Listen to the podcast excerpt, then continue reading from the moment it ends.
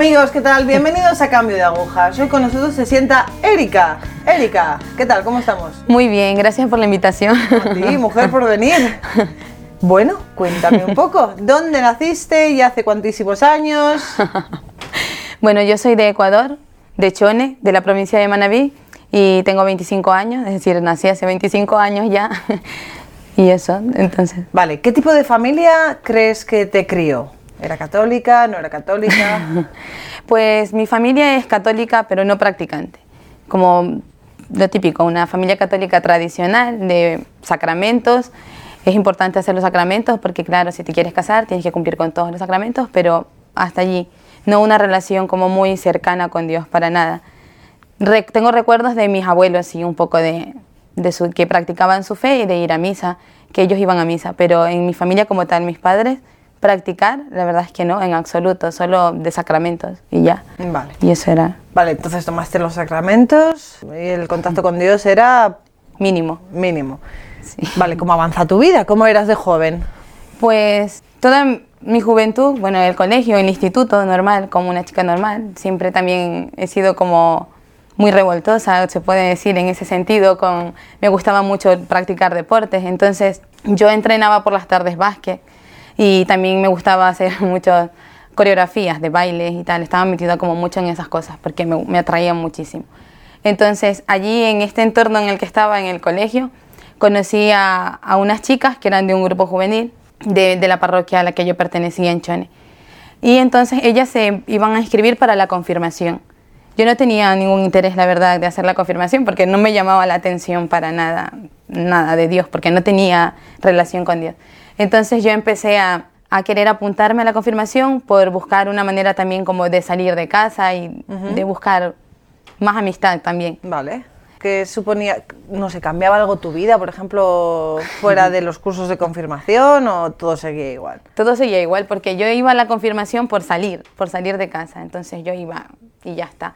Solo recuerdo que tenían las catequesis de confirmación los viernes y era un día estratégico, fin de semana iba a la catequesis de confirmación y luego me iba por ahí de fiesta a, la discoteca con mis compañeros, porque claro, como eras, éramos menores de edad no podíamos ir a la discoteca por la noche porque te pedían documentación. Pero por la tarde sí que había centros juveniles, de discotecas juveniles para personas menores de edad.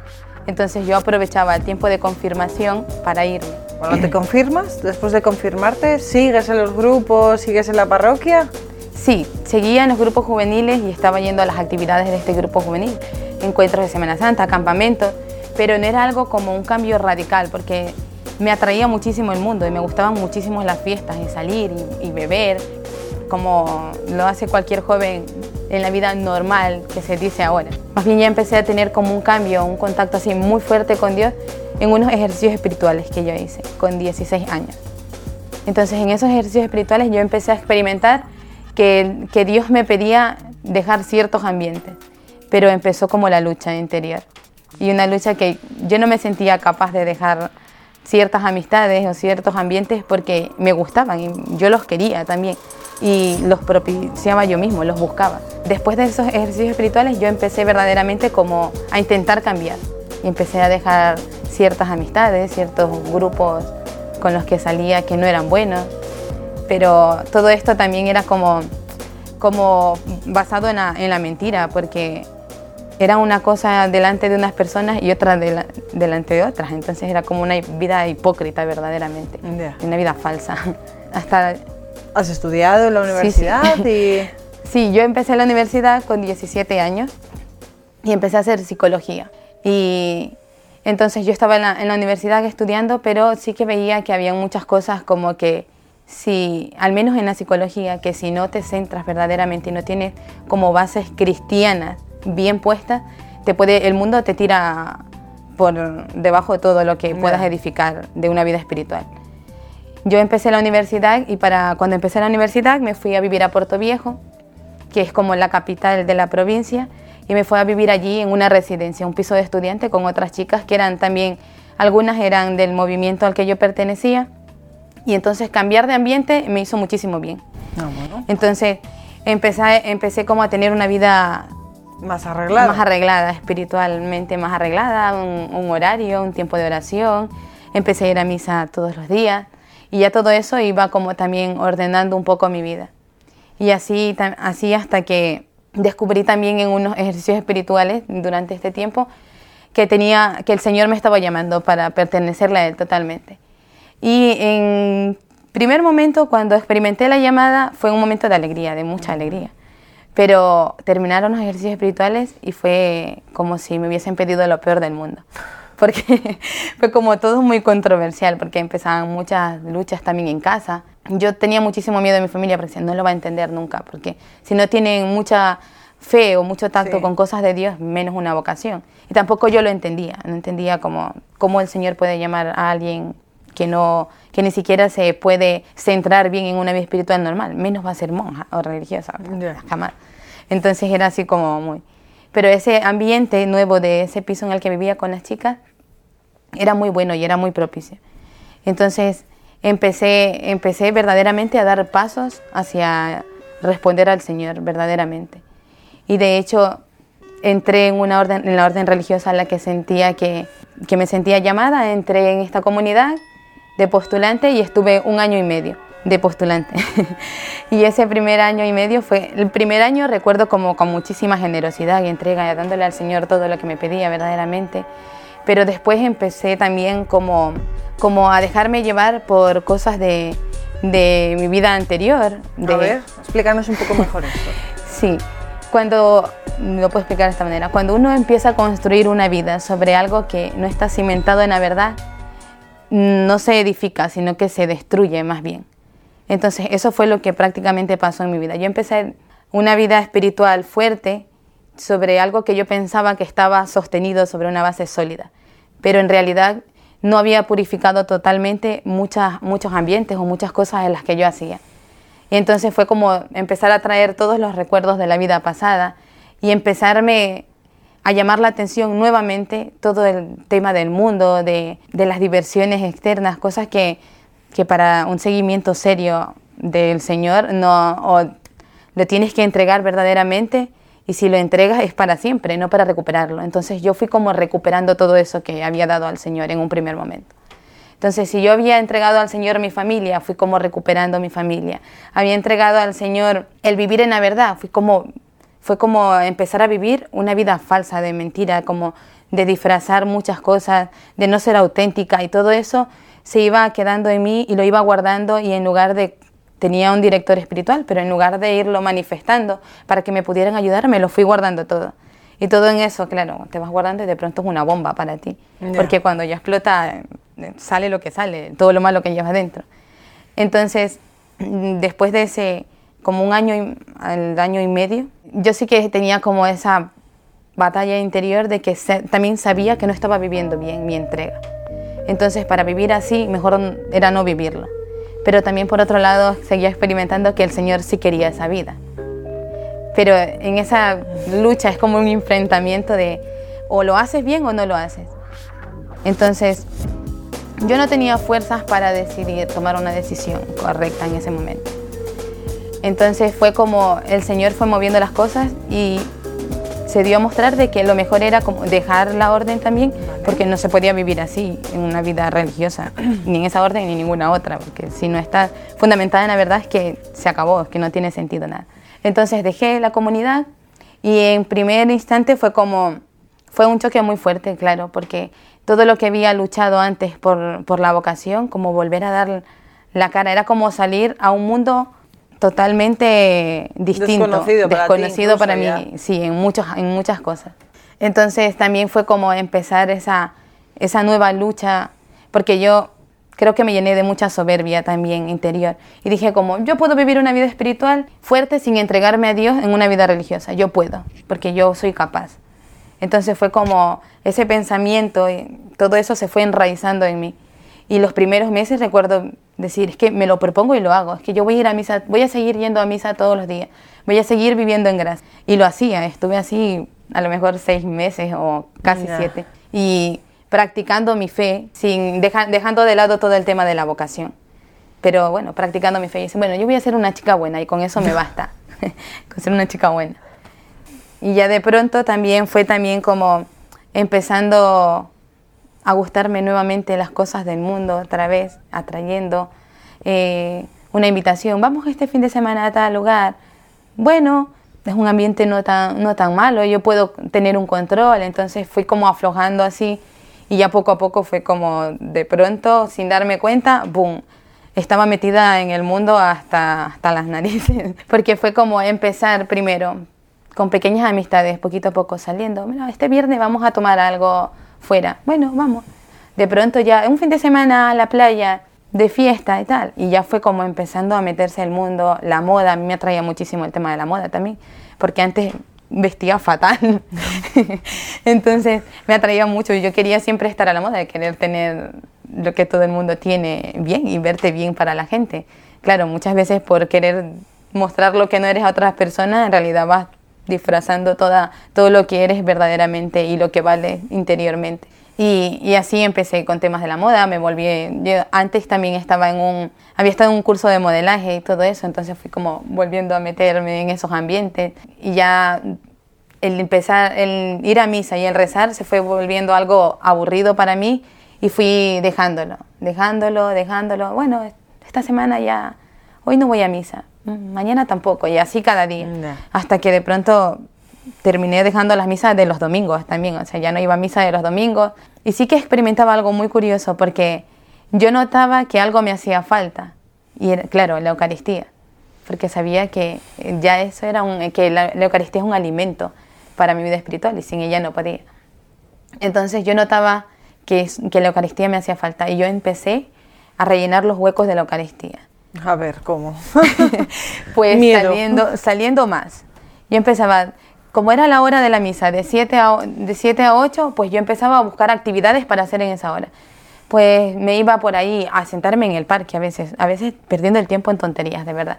Sentada en el parque conversando con una amiga o con un amigo el tiempo de la misa. Y ya poco a poco, porque eso fue primero empezando a salir solo a conversar allí el tiempo de la misa. Luego ya era, pues me voy a la playa. Entonces era como en una hora, podía, en 45 minutos está la playa más cercana. Entonces, claro, podía perfectamente irme, tenía acceso en irme en cualquier momento a la playa. Entonces, claro, empezábamos, solo vamos a ir a tomar algo allí en la playa. Entonces ya empezaban ambientes malos, mm. verdaderamente. Que aunque cuando piensas en ir ahí a una fiesta así, muchas veces no te piensas lo que te puedes encontrar o cuánto te puede afectar a ti. Porque dicen, yo voy a ir y yo sé medir los límites a los que debo llegar. no. Pero luego... Cuando Entras y no sabes cómo salir. Sí, sí, y eso. Entonces eso fue pasando en mi vida. Fui entrando en el mundo de manera que no sabía ya después cómo salir. Y perfectamente experimentaba es que esa era mi vida y que no podía dejarla tampoco. Ya. Y también experimentaba, en esos momentos recuerdo experimentar como si el tema de la santidad era algo imposible verdaderamente. No puedes ser santa, o sea, con esto no puedes, ¿cómo vas a llevar una vida de santidad si vives todo lo contrario? Y yo lo tenía claro, que no puede, y me lo había, me lo había fijado además, es que ya está, no voy a poder ser santa nunca, porque primero, sabiendo lo que Dios ha querido de mí, he vivido tan mal y no puedo, no puedo, no tengo fuerzas para cambiarla, entonces no tiene sentido. ¿Has vivido el terremoto? Sí. Vale. sí. ¿Nos puedes pues contar un poco dónde estabas tú cuando yo el día del terremoto, que fue el 16 de abril, estaba justamente, había decidido ese día ir a misa, tenía mucho tiempo que no iba y había decidido ese día ir a misa. Y yo estaba fuera de la iglesia, en un parque que hay allí en mi parroquia. Y estaba allí con otros amigos. Y en ese instante empezamos a hacer planes. Mira, mejor vamos a, a un lugar que está ahí cerca, de hecho, en 15 minutos, que se llama San Antonio y que venden unos dulces muy ricos. Entonces yo tenía además tenía ganas de comer unos dulces y se lo había comentado a un amigo. Entonces me dijo, ¿y si nos vamos a comprar y luego venimos, te dejamos y si quieres te quedas en misa? Entonces yo dije, ok. Entonces ya había cambiado mi opción de la misa por irme por unos dulces. Ahí, cambiando al Señor por unos dulces.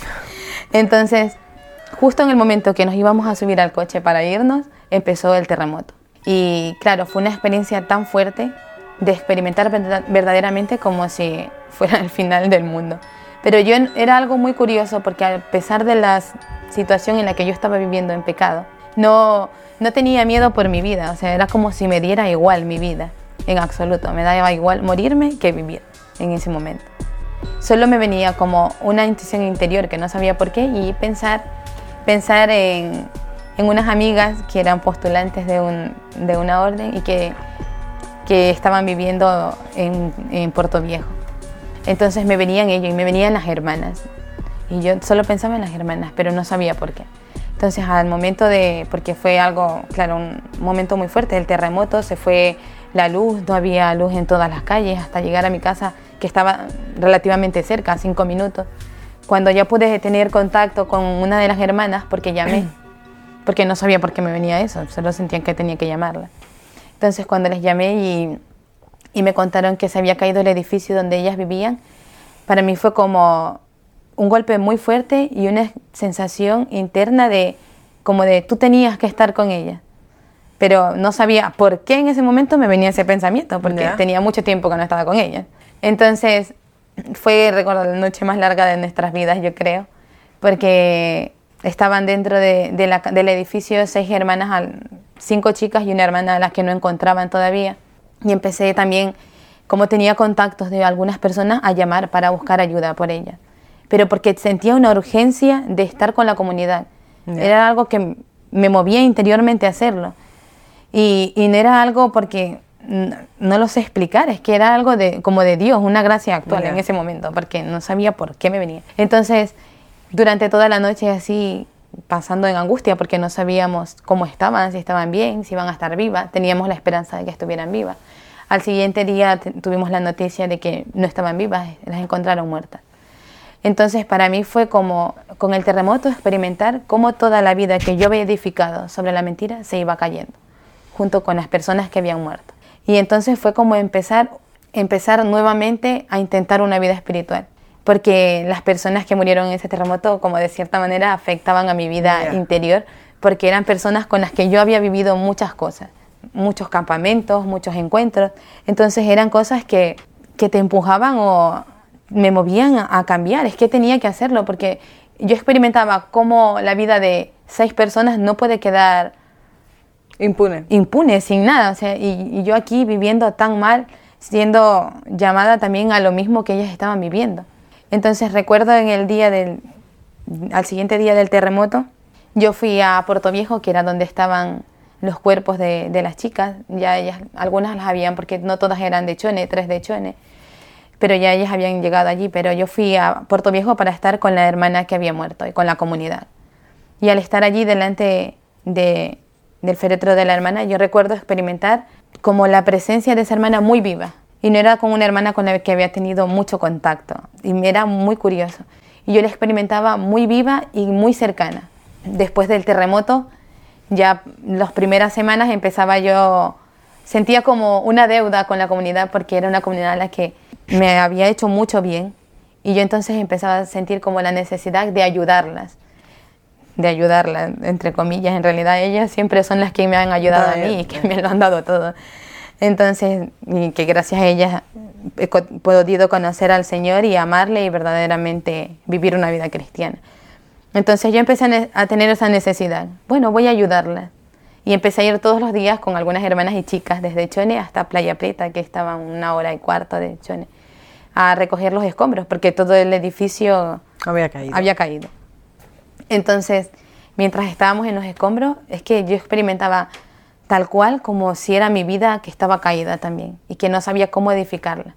Y cuando yo escuchaba que hablaban con los arquitectos y tal, para, porque desde el primer momento la comunidad dijo, es que seguimos aquí, no nos vamos a ir. ¿Cómo vamos a dejar la gente? hay que volver a levantar Hay que volver a levantar eso. Y yo no podía entender, decía, ¿cómo se puede volver a levantar de donde no hay nada? Y era lo que yo vivía interiormente, lo que a mí me estaba pasando. Yo no puedo levantar mi vida si no tengo nada, es que no tengo nada. Y había perdido como todo, todo o sea, lo había perdido todo, es que no encontraba una meta fija, no tenía un plan de nada. Yo decía, voy a hacer lo que todo el mundo hace, pues ya tengo 24 años, con 25 me caso seguro, está por, alguien, por ahí alguien que, que sé que verdaderamente me, me, quería y que en realidad me estaba planteando verdaderamente el matrimonio también se empezó como a despertar mucho el tema de la maternidad por mis sobrinos, que tengo algunos sobrinos y empezaban a, como a tener la necesidad de querer tener un niño, porque me llamaban la atención los niños mucho, pero todo eso era como, como algo para volcar toda la capacidad de amar que el Señor me había dado verdaderamente. Entonces, y así fue sucediendo durante varias semanas yendo a Playa Prieta allí a ayudar en las cosas del terremoto, hasta que surgió también el tema de, de poder trabajar. Yo no había trabajado antes, nunca, porque mis padres me lo habían dado todo. Entonces, como estaba terminando casi la carrera, me propusieron trabajar y ayudar dando clases allí en Playa Prieta. Cuando me lo propusieron no había ninguna aula, o sea, no había nada, todo era un terreno. Cuando me lo dijeron era de risa, yo dije, ¿Dónde? ¿Dónde vamos a dar clases? clase. Si aquí no hay nada. Yo dije, bueno, pero acepté. Y yo dije, bueno, me lanzo, voy a... Y, y así puedo seguir ayudando de más cerca a la comunidad. Entonces empecé así y empecé a trabajar dando clases como profesora. Y así fue como el Señor poco a poco fue nuevamente como encaminándome.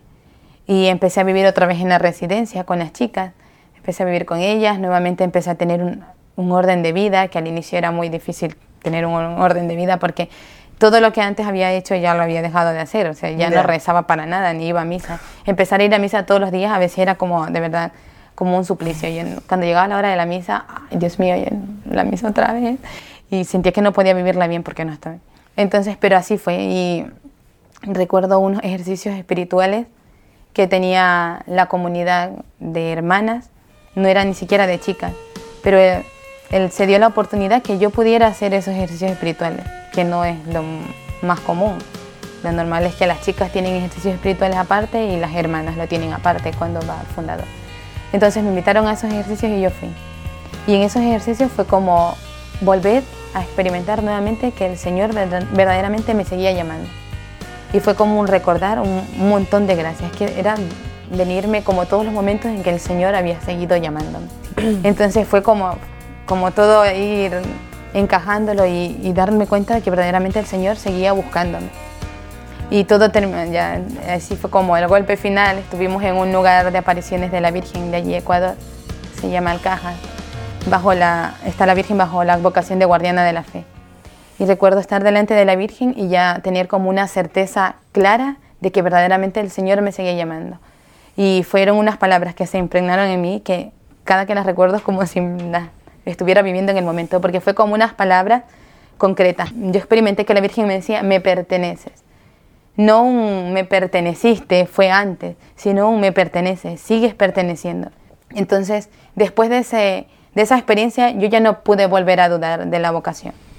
Entonces empecé a caminar y empecé a discernir y empecé a ir buscando medios para ir purificando toda la vida anterior de pecado que estaba llevando Sí. para poder empezar a dar pasos firmes para el Señor.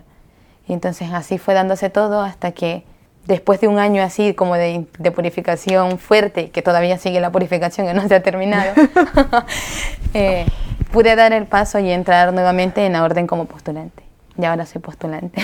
Y ahora estás convencida. y- Totalmente. Vale. Sí, y en sí, este me- proceso de conversión tú ves la meta, Sí. ves el poder estar ahí con el Señor para. Él. Sí, totalmente. Es que no, después de esa experiencia con la Virgen, es que yo no he podido dudar nunca más, nunca más.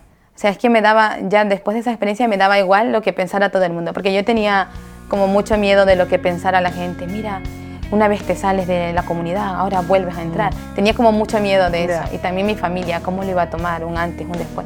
Entonces tenía como mucho miedo a esos juicios externos. Pero es que después de esa experiencia con la Virgen, a mí me daba exa- exactamente igual lo que pensara todo el mundo, todo el mundo. Es que me daba igual. Y dije, si me lo ha dicho la Virgen, es que me da igual todo el resto. Yo lo voy a hacer y ella me irá mostrando el camino. Y si se da, pues bendito sea Dios. Y si después muestra que no, ya será algo que ella lo muestre, pero, Sí, pero que bueno, no será queda de ella, Sí, será- que será vale. de ella, que no queda en mí. Yo pongo todo lo que puedo y el Señor hará el resto. Y feliz. Y feliz, totalmente. sí, sí, muy feliz. Erika, te haría un millón de preguntas más, pero me he quedado sin tiempo. no pasa nada. Algo que quieras decir a un joven, a una joven que esté o que haya estado en tu misma situación. Es verdad que hay muchos con vocaciones, con llamadas que se apagan, que las apagan, que luego vuelven, que no están seguras, que incluso esto les genera mm, incluso trastornos de salud. Algo que quieras decirle a este, a por ejemplo, a este colectivo de gente del cual te hablo ahora mismo. Sí, o sea, una cosa que yo siempre le digo también a algunas chicas cuando he podido así como contar el testimonio, es que edificar cuesta mucho, pero destruir cuesta muy poco. Y luego construir cuesta mucho más. Entonces, lo que yo podría decir es que hay que tener como muchísimo cuidado con lo que haces en cada momento y saber cuidar del tiempo que el Señor te ha dado. Aprovecharlo cada instante, porque nunca sabes cuándo va a llegar el momento del encuentro final con el Señor. Pero que yo lo he comprobado y lo puedo decir con todas las palabras del mundo, es que destruir una vida espiritual basta un segundo, mm. pero edificarla puede costar años, años y toda la vida. Y a lo mejor ahí te encuentra el Señor en esa purificación. Pero que nunca está todo perdido, que el Señor siempre tiene una puerta abierta, porque es que el Señor nunca se deja ganar en generosidad y la misericordia de Dios es eterna. Es lo que puedo decir y lo que yo he experimentado en mi vida. Gracias. a ti. Erika, gracias por estar hoy aquí con nosotros y dar, bueno, dar tu testimonio. Amigos, que me he quedado sin tiempo. Así que nada, me despido hasta el próximo programa. Gracias, gracias por estar ahí.